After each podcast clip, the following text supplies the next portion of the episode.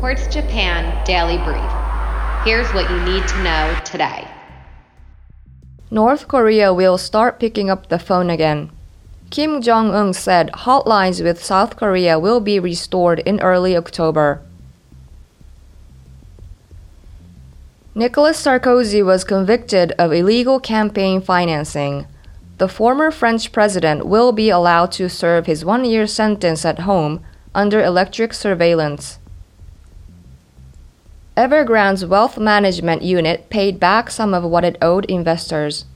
The developer said it made a 10% repayment of wealth management products that were due yesterday. Switzerland is trying to make nice with the EU. The Alpine nation's upper house of parliament voted to unfreeze $1.41 billion in payments to poorer EU members that were blocked in 2019 after treaty talks went south. The UK ended its pandemic job support scheme. The government will no longer subsidize wages for furloughed workers. About 1.9 million are still on furlough.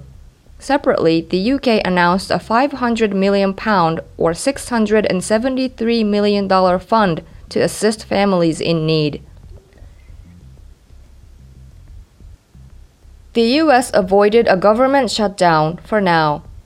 Congress passed a bill which President Joe Biden is expected to sign to fund the federal government through December 3rd. A Chinese court ruled against Tesla in a fraud case. A driver had sued the auto manufacturer for allegedly understating the amount of repairs done to a vehicle purchased through the company's official used car platform.